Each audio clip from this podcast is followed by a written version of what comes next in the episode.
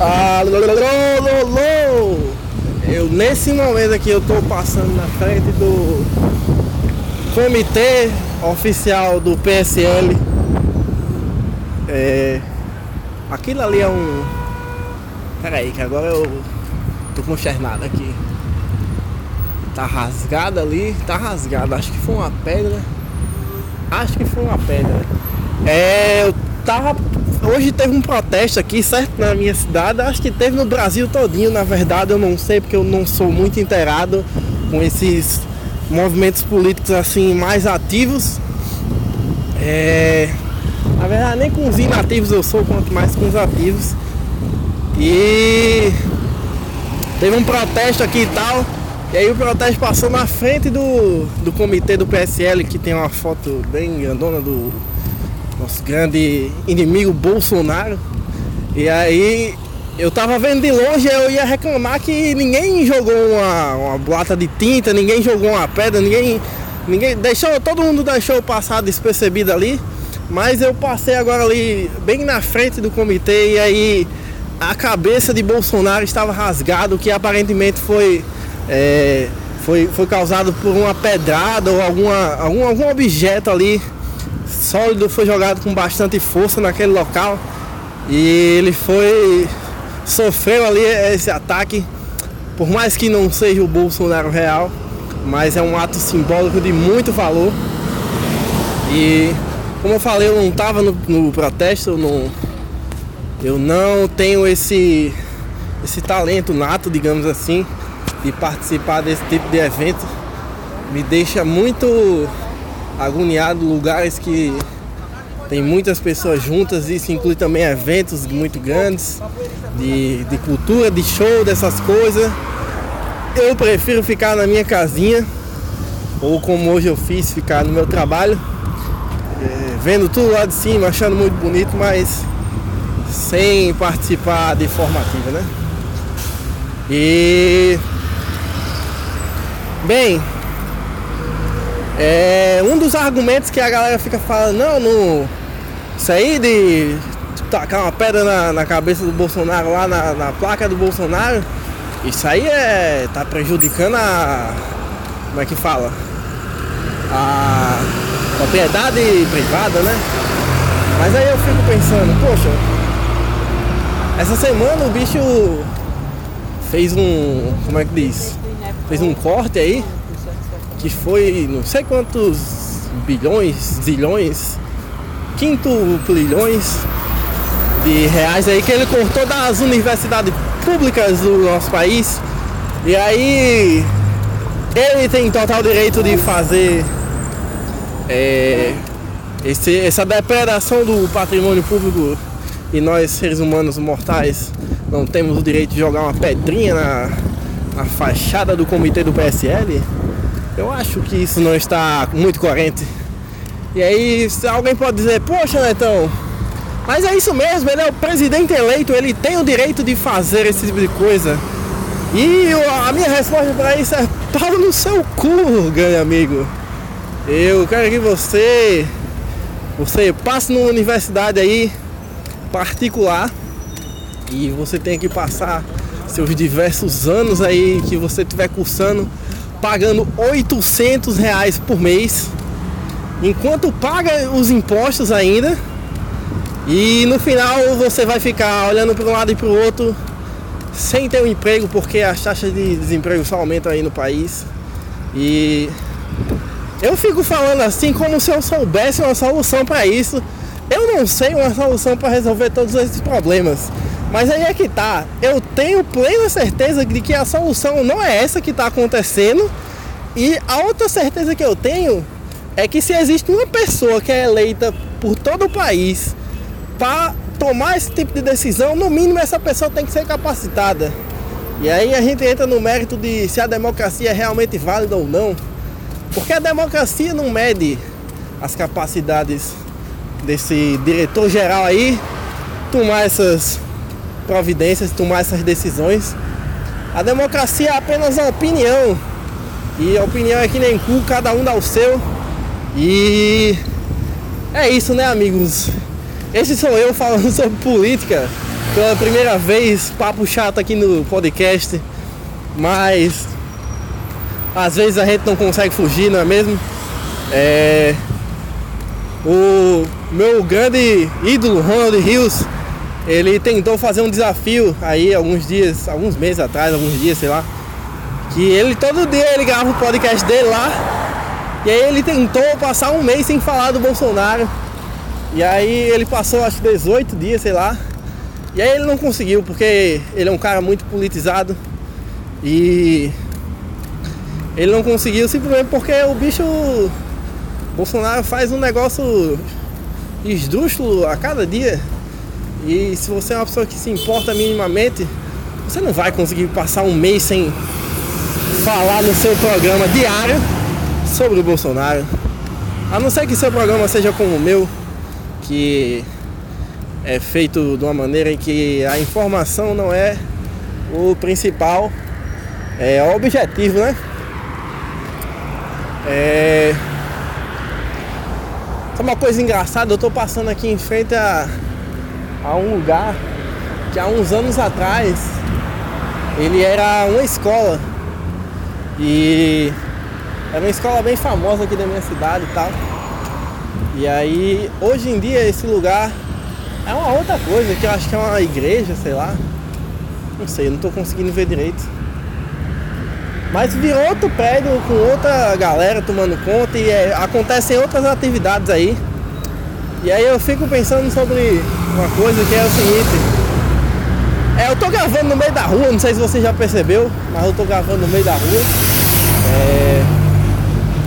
E é isso aí, né? Ninguém segura Netão. Netão faz o que ele bem entende na hora que ele bem entende, porque esse aqui é o programa dele, né? É, e aí eu fico pensando quando eu vejo esses lugares que eram uma coisa e depois se tornaram outra. Que, tipo, as pessoas que viveram naquele lugar, elas criaram memórias e aí esse lugar deixa de existir. Elas, tipo, não. Aquilo não vai. Eu não sei se vocês vão me fazer entender. Peraí, deixa eu, deixa eu ver se eu entendi o que eu quero dizer para poder dizer para vocês.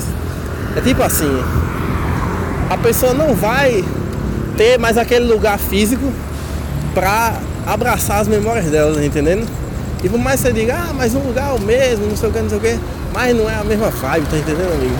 É, isso entra numa discussão até filosófica, eu diria, que é a seguinte: existiam dois filósofos na Grécia Antiga que um era nosso grande amigo Parmênides e outro é o nosso grande amigo Heráclito. Eu não sei qual dos dois é qual, mas eu tô ligado que tipo cada um deles defendia uma ideia que era é, elas eram totalmente contrárias e aí elas falavam sobre as coisas continuarem existindo perante o tempo, tá ligado? É o seguinte, uma delas dizia que um homem, essa frase é o que define toda a filosofia deles dois, tá ligado? É, um homem não pode tomar banho duas vezes no mesmo rio. E aí, por que isso, Netão? Porque é o seguinte: um homem, quando toma banho no rio, é, e ele sai do rio, aquele rio já fluiu e o homem já é, passou por outras experiências. E aí quando o homem voltar a entrar dentro do rio, o rio já não vai ser o mesmo, porque a água daquele rio mudou, é, as bactérias elas mudaram, elas não são as mesmas. E o homem quando saiu e entrou em contato com o ar e voltou, ele também não é o mesmo, porque ele passou por outras experiências, por outros lugares, né? E aí, uma da, da, um dos lados da filosofia ele fala que não é possível um homem tomar banho no mesmo é, rio duas vezes, né? E o outro lado da filosofia, que era de Heráclito ou de Parmênides, não sei, é, ele diz que um homem pode sim tomar banho duas vezes no mesmo rio e que as coisas elas não são é, tão voláteis desse jeito como essa primeira filosofia dizia. Que quando o homem entra no rio, a ideia desse rio ela é fixa. Apesar do rio mudar, de sei lá, os peixes nascerem e morrerem todos os dias ali dentro do rio, é, a água correr, né? Mas a ideia do rio ela é fixa. E sei lá, aqui na minha cidade tem o rio Potengi, por exemplo. E segundo é, é esse lado da filosofia, o rio Potengi ele é o mesmo desde que se entende por rio Potengi, tá ligado? E aí fica o questionamento aí. Qual dos dois tá certo? Qual dos dois tá errado? Eu não sei. Eu não sei por que, que eu lembro disso na real. Porque também não faz muito sentido eu lembrar. Porque é, eu não fui um cara que estudou filosofia muito a fundo na minha vida. É, isso aí eu estudei no ensino médio, eu acho, no primeiro ano do ensino médio, sei lá. Mas. É, inclusive meu professor era. Era muito gente boa. Era Ricardo o nome dele. É, ele tinha um apelido. Como era o apelido dele? Esse professor era bem, era bem intrínseco, assim, a, a pessoa dele era bem idiosincrático. Ele era um ser bem único, é, icônico, né? Ele, ele era professor do ensino médio e ele era o único professor que nunca usava tênis. Ele só usava aquelas chinelas de couro, de tiras, sabe? Ele era esse cara. E aí Ricardo ele tinha um cabelo Chanel esse cabelo Chanel dele tava sempre do mesmo tamanho, eu não sei como é que ele fazia para manter, se ele cortava todo dia, ou se ele, sei lá, se o cabelo dele era uma peruca. Mas era sempre muito bem hidratado, muito bem cuidado. E ele mantinha esse cabelo aí sempre no mesmo penteado, né? Mesmo tamanho. Era muito doido. E aí Ricardo a gente teve aula com ele desde o oitavo ano, eu acho. É, oitavo ano, né? É... E aí, Ricardo, ele tinha um negócio interessante. Que depois de um tempo, a gente estudando com ele, aí tinha um, um aluno lá, uma aluna, que conhecia ele por fora da escola. E aí essa menina disse que ele. Eu tô tentando lembrar o apelido do bicho, mas foda-se. O Ricardo, ele ele era surfista fora da escola, né? Porque assim, tem esse lance, né? Que tipo, os professores, eles são pessoas, tá ligado? Sendo que pro adolescente, ele vê aquele professor ali duas vezes na semana, ali é, dando a aula dele, né? Você fica na sua cabeça, você cria a imagem de que aquele professor, ele só existe ali, tá ligado? E aí, por exemplo, tem algum momento que você tá numa festa e aí você vira e vê o professor lá, sua cabeça explode, porque tipo, man, o professor é quem me dá aula, não é o cabo que vai pra festa, tá ligado? E aí chega um momento da sua vida que você entende que os professores eles são pessoas como nós. É, inclusive eu descobri isso também por essa época assim, que era, tinha um outro professor meu que era Caio. Como era o nome dele? Caio. Caio alguma coisa, eu não lembro o nome dele. Mas Caio era um cara que eu estava de manhã, às 7 horas da manhã, era 7 e meia, sei lá. É... E Caio ele era um cara que ele chegava para dar aula pra gente de português e ele chegava de 7 e meia da manhã, sem falta ali, ele era um cara muito compromissado, mas às vezes ele chegava muito bem, às vezes ele chegava muito mal. E aí sempre a primeira aula da segunda-feira de manhã não era uma aula de verdade. Porque o que é que Caio fazia? Ele começava a falar sobre o final de semana dele. E aí a gente ali na nossa adolescência, né, com nossos 13, 12 anos, 14 até, no, no, a faixa etária da turma era entre 12 e 14, vamos dizer assim. E aí Caio ele chegava e começava a contar as histórias do final de semana. E eu lembro que Caio tinha um Uno, isso era aí por volta de 2011, 2012, né? E aí Caio tinha um Uno. E o Uno dele em 2012 já devia ser velho, né? E aí, você sabe, né? Professor de escola particular e tal. Não ganha lá essas coisas. Apesar de ser escola particular, mas não era lá essas escolas também, né? E acho que ele devia dar umas oito aulas por semana, assim. Enfim, não devia ter um salário muito bom, né? O nosso amigo Caio. E aí. Opa, passou um Fusquinha aqui, fuderoso. Inclusive tinha um professor lá também que ele tinha um Fusquinha, que era o professor Mantegão.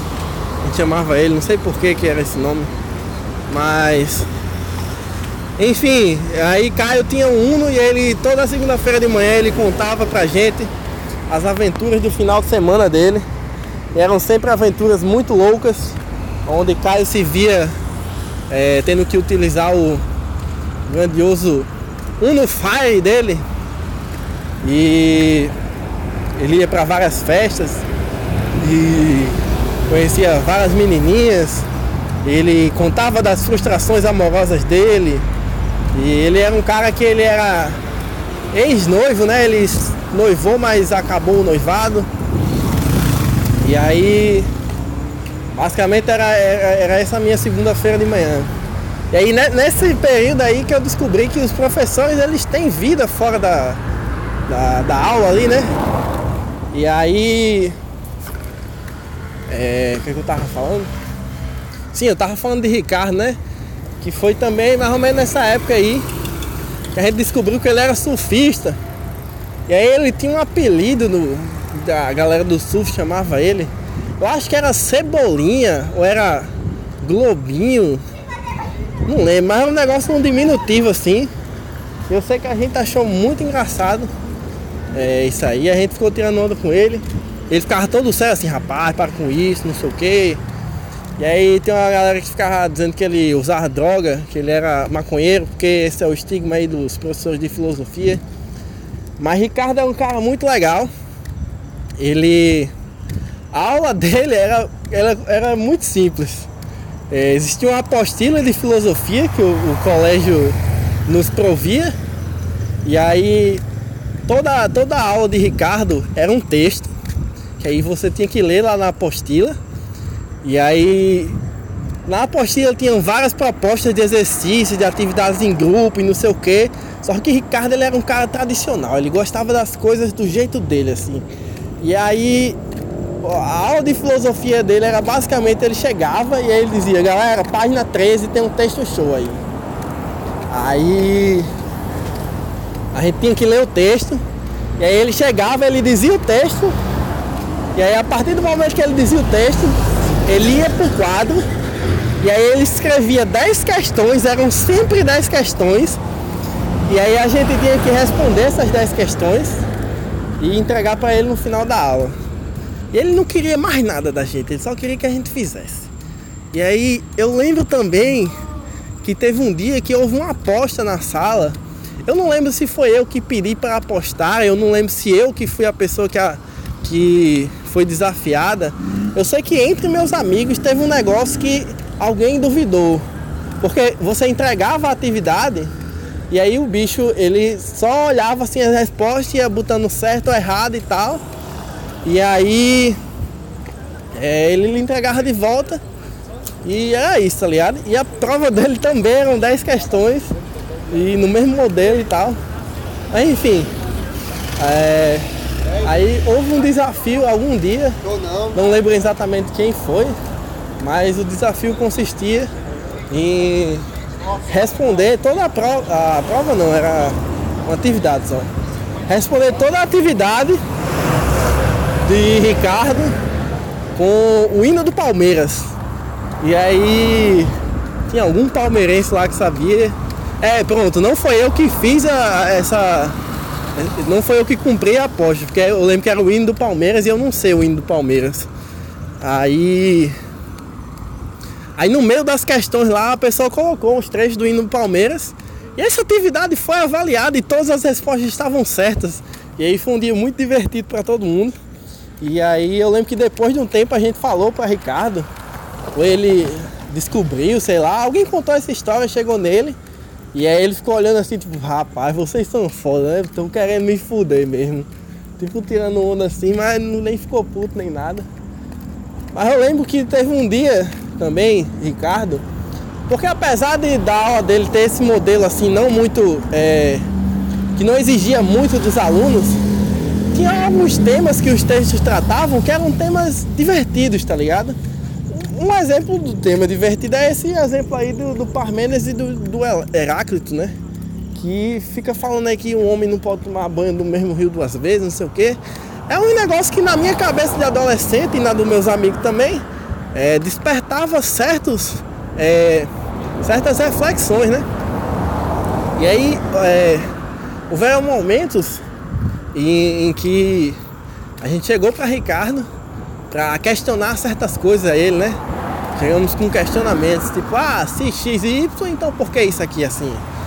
E aí era sempre muito divertido, porque ele tentava sempre responder e apesar de, dos pesares, ele era um cara que sabia muito de filosofia, um cara estudado, entendido, mas ele sempre tentava responder e quando chegava no momento que ele sabia, na época eu não entendia isso, eu tô entendendo isso agora, né?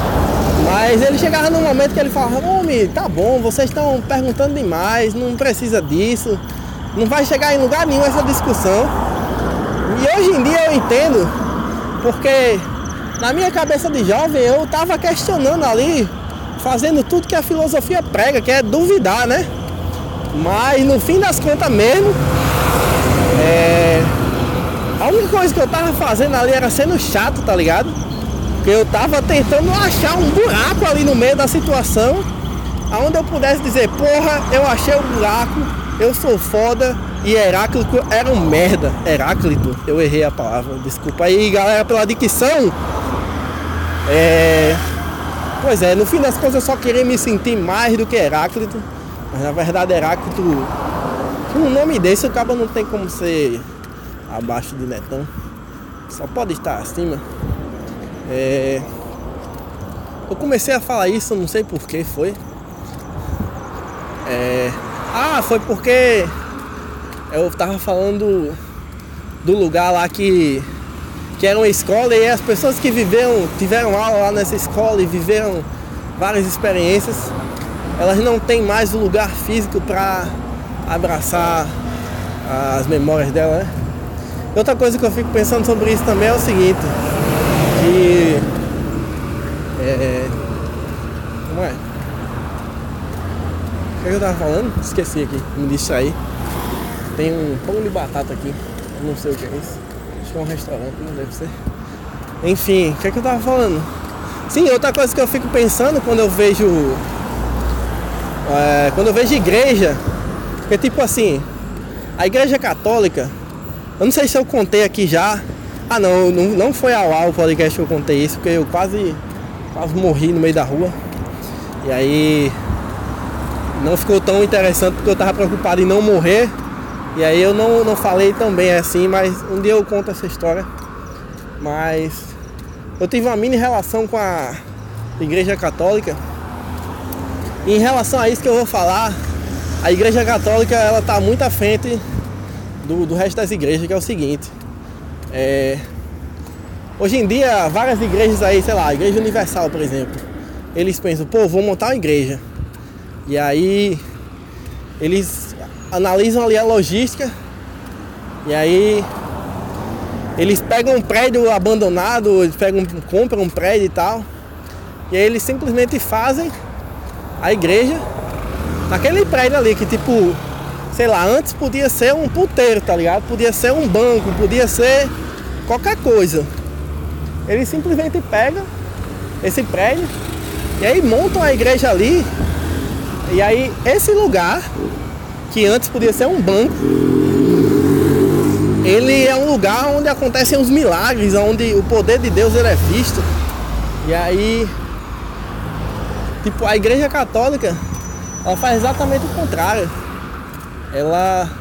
Eu nunca vi uma igreja católica que fosse construída assim num lugar banal, tá ligado?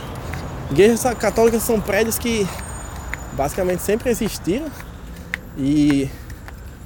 É, e eles têm ali o poder ecumênico deles de maneira. Eu não sei se é ecumênico é a palavra certa.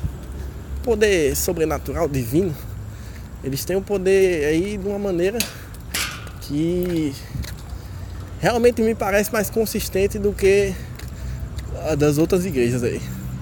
É, eu cheguei aqui na universidade, eu tava vindo para a universidade, e aí agora eu vou comer aqui num lugar que eu não como faz muito tempo, que foi no, na primeira vez que eu. Primeira não, na segunda vez que eu vim estudar aqui. E aí. Fazem anos que eu não como a coxinha daqui, a coxinha de frango com cheddar. É, eu vou comer aqui e aí eu vou passar pela situação que eu falei. Tipo, as minhas memórias elas estão sendo abraçadas por um lugar. Se esse prédio aqui ele não existisse mais, eu não poderia, não teria como fazer isso, né? Mas como ele está aqui, eu posso fazer isso. Eu vou entrar ali, vou comprar uma coxinha e vai ser show de bola. É, no mais, é, aconteceram uns problemas aí no podcast. É, lá pra frente eu vou falar um pouco mais sobre isso. Na verdade, eu gravei um um programa falando sobre isso com Sofia, mas eu perdi o programa também. Então vou ter que gravar de novo. E. É, não sei, mas enfim. É, para vocês que ficam aí, um abraço. E tenham calma que dias melhores virão, galera. E até mais. Muito obrigado pela audiência. Qualquer coisa fala no Twitter, arroba Cheiramods. Pode mandar mention, pode mandar DM. Sinta-se à vontade, manda o que vocês quiserem aí. É nóis, valeu, falou.